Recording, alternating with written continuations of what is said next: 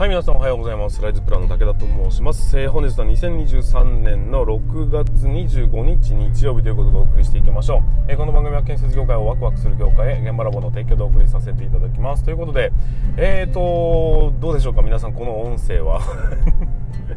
いや音質にはもうずっと悩まされ続けてるんですけども、なんか先日ね、あのー、絨毯をしてたんでだいぶ音質変わったでしょ？みたいなやつを聞いたんです、自分でね。全然変わってない、まあ、若干確かにね変わってはいるんだけどもそこまで大きな変化がないんですよ。でね昨日んと何時間ぐらいわかんない2時間ぐらいかけてですねああでもないこうでもないというふうにやってたんですけどもそれは何かっていうとあのースマホによって音質って変わるんじゃないか説っていうのが僕の方で浮かびまして僕は今基本的にはね iPhone を使ってるんですけど、えー、と仕事用の電話としてファーウェイのね、えー、と P30 っていうタイプのあのスマホももう1台持ってるんですよ。でそれ それを使って録音してたんですね。でなんだけどなんかどうもその iPhone の時よりも音質が圧倒的に落ちてるような気がしてならなくてでまあ一応ね例えばその iPhone に、えーと、ピンマイクっていうのを接続するタイプ。あとは iPhone にロードビデオマイクロっていう、えーと、もう少しガンマイクというタイプがタイプのものがあるんですけどそれを接続してみるタイプ。そしてファーウェイの方に同じく接続してみるタイプっていうのをやったんです。そうすると非常にですね音声がクリアなんです。まあ割とね。でクリアに取れるんだと思った上であなんでなのかなと思ったらですね、えー、続きましてはあと思ったのがですねあのー、今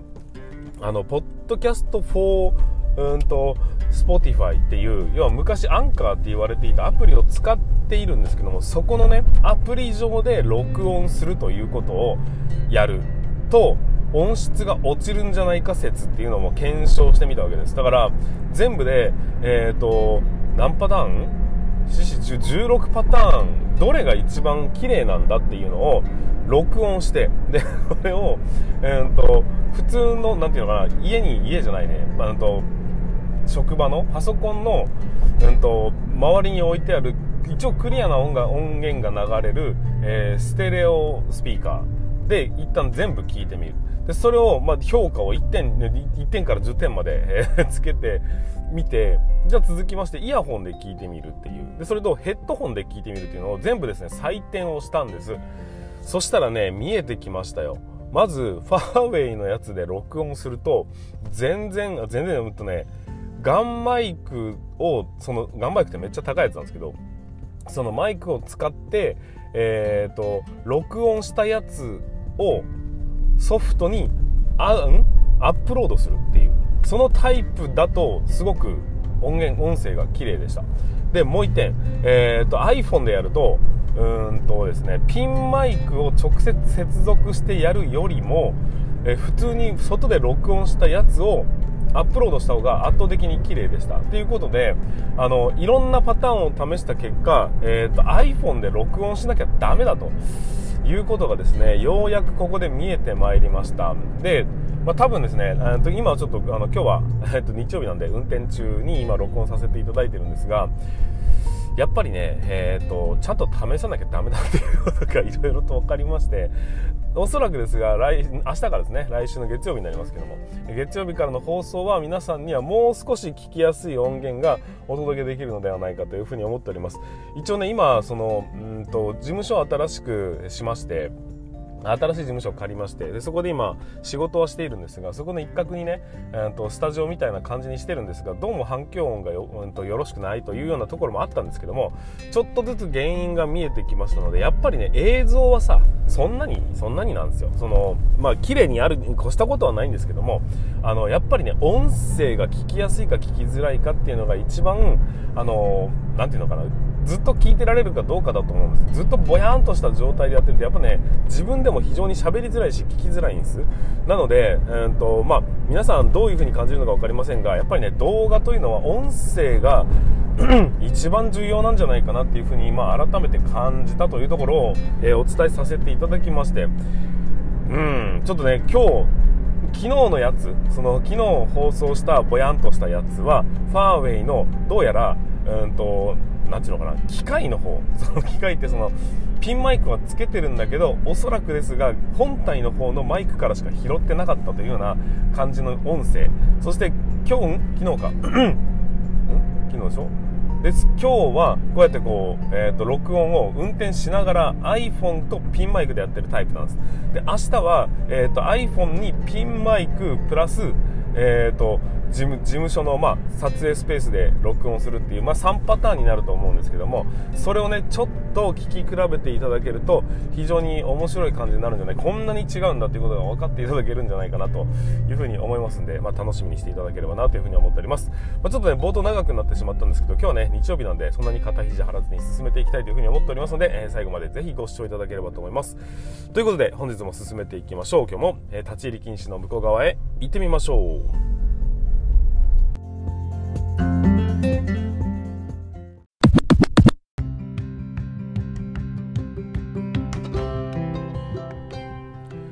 はい、ということで改めまして皆さんこんにちは。ライズからの武田と申します。建設業を持ち上げて楽しい仕事にするために YouTube チャンネル建設業を持ち上げる TV を運営したり、現場ラボというサイトでは若手の育成や働き方改革のサポートをしたりしております。ということで今日は、えーと、車で運転しながらの放送になりますんで、ちょっとね、えーと、雑音が入ってしまうかもしれませんけども、まあ最近のやつよりは聞きやすいかなというふうに思いますのでよろしくお願いいたします。はい、ということで本日も本題の方に進めていきましょう。今日の本題は何かと言いますと、ちょっと建設業とは関係ないかもしれませんが、えーと商品を作ることそして売ることそんなに難しいのかっていうところでお話をさせていただきたいというふうに思っております。ぜひ最後までご視聴いただければというふうに思います。えーと、皆さん、副業に興味ありますか？単純な話ね。えーと、副業するって話になると、えーと、まあ、いろんな方法があると思いますが、一つ目は、えーと、アルバイトをすること。これもね、立派な副業なんです。で、二つ目は、えー、なんていうかな、広告収入を得ること。例えば YouTube を配信するとか、えブログでアフィリエイトをするとか、えそういうようなことが、まあ、2つ目に上がってくると思うんです。そして3つ目に関しましては物を売ること、えこのね、えー、と大きく 副業と言われても3つのやり方があると思うんですよ。でまた物を売ることって話になると自分で作ったものを売るっていうのもあります。自分の知識を売るっていうこともあります。もう誰かが作ってあるものを、えー、仕入れてそれを自分レーベルで売るみたいな、えー、いわゆる転売とかね物販とかっていうようなものもあったりします、まあ、いろんなものがあるんですけども、まあ、多分ね一番手っ取り早いのはバイトした方がいいです。そのが確実に稼げるんで,、え、で続きましてやるべきことは何かっていうと,、うんと、アフィリエイトとか、まあ、YouTube とかっていうのもあるんですけども僕はねえーと、商品を作ってみたらいいんじゃないかなっていうふうに思ったりします。でこれなぜかっていうと商品を作って売ると,、えーと、その売るっていうこと、まあ、その商品を作るっていう経験ができます。そして売るという経験ができるんです。で売るための方法っていうのをおのずと学ぶことになってしまうっていうのもあるんでやっぱりね、えー、物を作ってみるのが一番いいんじゃないかなっていうふうに僕は思うんですよ。じゃあ物を作るというこの経験そして物を売るというこの経験どれが一番難しいのって言われると,、えーと、圧倒的に物を売る方が難しいんです。わかりますか？えーと多くの人は副業を始めたい何か自分で商品を作ろう。まあ何でもいいんですよ。その例えば何々を教えますっていうそういう商売だったとしても物を販売してるわけですね。自分の知識だとかを販売してるわけですね。だから、えーと、何かを商品を作るっていうのはなんか物理的なものも今で言うとレモンサワーを作るとかじゃなくて例えば、えーと、レクチャーを売るとかっていうのも基本的な商品を作って売ってるわけですからそういうまあ形にあるものないもの、えー、どちらにせよ何か商品を作りましょうと言った時に、えーと、その作るっていう行為が難しそうだと感じてしまって結局一歩目を踏み出せずに終わるっていうパターンがほとんどなんです、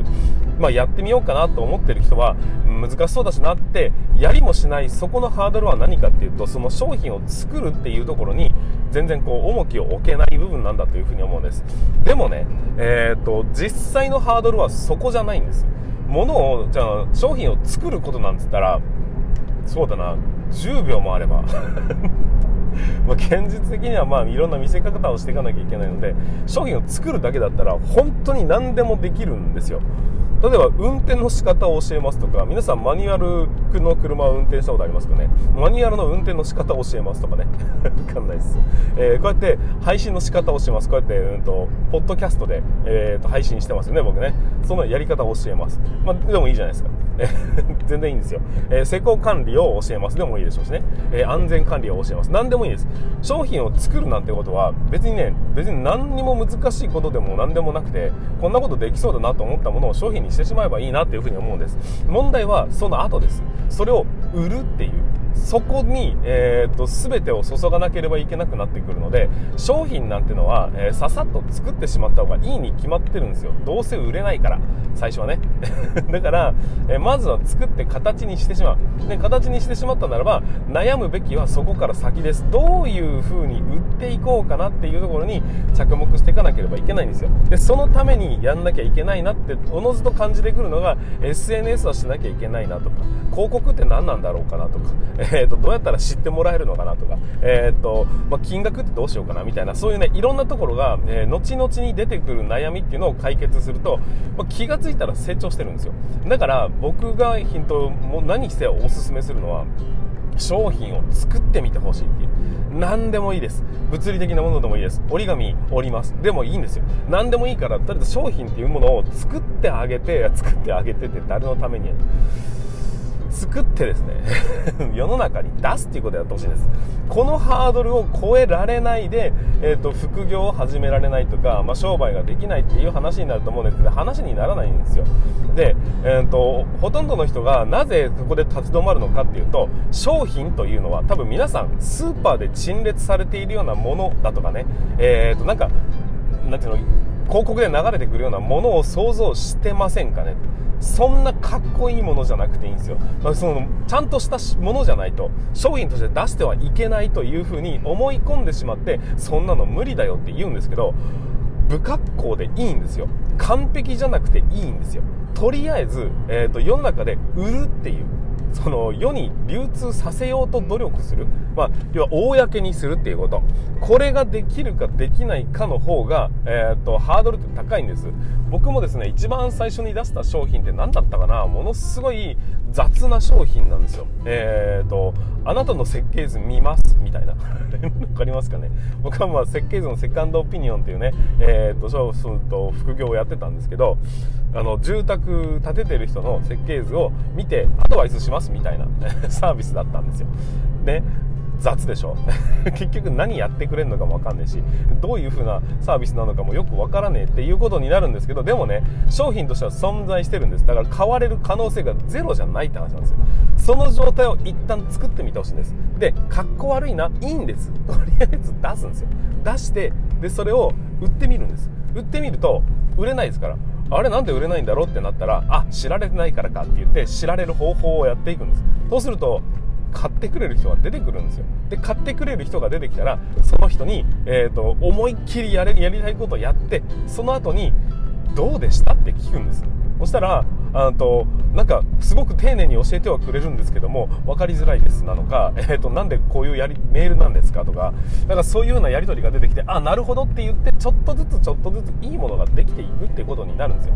要はね、えーと、出してみないと分からないし自分が思ってるものが皆さんとにはまるかどうかも分からないんです。だからどんどん商品は出していきそれを買ってくれたお客さんに対して、えー、思いっきりこういろんなことを聞いていく。それによって、えーとまた良いものになっていき見せ方が変わっていきっていう風にそうやってどんどんと良いものになっていくはずなんです、えー、初めからいいものになってるのは無理だから、えー、そんなことに、え気を取られるんではなくてまずはやってみる。とりあえず出してみる。その後に、えーと、お客さんを引き寄せるように努力してみようってやっていくとものすごい勢いで成長している自分が、えー、分かると思います。そして、えーと、そういうふうにやっていくことによって何て言うんでしょうか、えー、いいんだっていう。あこんなんでいいんだみたいなのが、まあ度胸みたいなものがついてきます。そうするとその余裕こそがいろんなアイデアを生み出す土俵になるんですよ。あだったらこれでもとかあだったらこっちにとかそういうふうな、えーと、アイデアが出てくればもうね無敵状態になっていくなのかなと思います。でそこから先の集客とかね、えー、お客さんを集めるという行為を、えー、そこから楽しむということにもなってきますんでまあそうだな最初のうちはねあのあんまりこうお金をかけてて誰か何何かを学ぶとかじゃなくてまずはやってみるんですよ。でいろんな人の、えーと、YouTube だとか本だとかを読みながら見よう見まねでとりあえずやってみるっていう。今皆さんサラリーマンですね。ほとんどね、えー、サラリーマンなんであればもう収入はあるわけですから。その収入がある状態で本当に趣味程度に商品を作ってみる。趣味程度にブログを始めてみるとか。趣味程度に、えー、となんか、えー、ていうかな。なんかやってみるとかじゃなくてその趣味程度に物作って売ってみるんですよ。そんな商品で簡単に作れないでしょ。いやいや作れるんですって。いうことに気づいていただければ、ね、僕がまあそうだな、えー、と副業してその起業するよって話になった時にいやでも今商品作んなきゃいけないんで結構あれなんですよね。何個か作って出さない出してやんないと売れないんでって言ったら商品なんてそんなに簡単に作れないだろって言われてあやっぱりなって思った記憶がございます。なので、まあ、皆さんもね、えー、商品っていうのは全然普通に誰でも作ることは可能です。うちの小学生の、えー、息子でも作ることは全然可能なんですが問題はそれを売ることが難しいのでそこの悩みにまずは入っててほしいと。その悩みに入る前の段階でそんなとこで止められてる場合じゃないよっていうふうに思いましたんで今回お話をさせていただきました。はいということで、えー、たまにはねこういうね、えーと、副業とか起業とかそういうような絡みのねお話もさせていただきたいというふうに思っておりますので、えー、引き続き、えー、立ち入り禁止の向こう側お聞きいただければなというふうに思っておりますのでよろしくお願いいたします。はいということで本日も最後までご視聴いただきましてありがとうございました。また、えー、明日の放送でお会いいたしましょう。それでは全国の建設業の皆様本日もご安全に。